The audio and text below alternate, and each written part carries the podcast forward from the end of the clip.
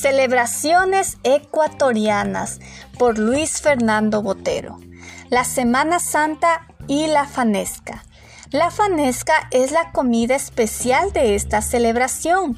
Es un plato que la gente prepara con cereales y pescado para recordar la última cena de Cristo. En los pueblos pequeños, especialmente los indígenas, no comen carne, porque ellos creen que es como comer el cuerpo de Cristo. En estos días, todos los miembros de la familia pasan muy tranquilos y en silencio.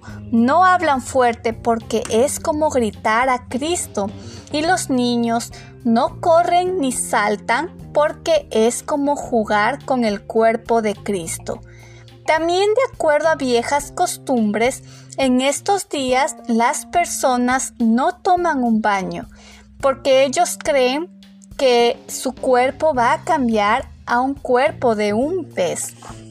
Otra actividad muy importante de la Semana Santa es la procesión religiosa. Un hombre muy creyente inicia la procesión él lleva una cruz sobre sus espaldas y representa el dolor de Cristo.